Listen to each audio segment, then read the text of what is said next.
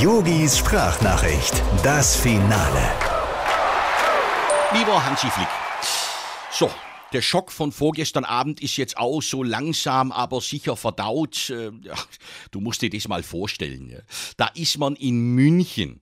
Das Hofbräuhaus hat endlich wieder geöffnet und du kriegst nach dem Spiel keinen Tisch für 20 Mann. Ja, da haben wir alle so bedeppert geguckt wie der Hummels beim Eigentor. Ja gut, was das angeht, ist auch so langsam wieder Ruhe in der Mannschaft eingekehrt. Ja, der Mats hat jetzt zwei Nächte im Freien geschlafen, nackt an den Baum gebunden. Ich denke, das wird ihm eine Lehre sein. Ja, Also alles wieder gut. Nur der Manuel Neuer, der schnappt manchmal im Vorbeigehen noch nach ihm. So, wir gehen aber jetzt in die Vorbereitung für Portugal. Heute gibt's zum Beispiel zum Abendessen Bacalhau und den ganzen Tag portugiesischen Rotwein, bis der Mannschaftsarzt kommt. Beim Thomas Müller fehlt jetzt schon nicht mehr viel. Apropos Portugal, für Cristiano Ronaldo habe ich mir schon eine Taktik überlegt, wie wir den am effektivsten aus dem Spiel nehmen.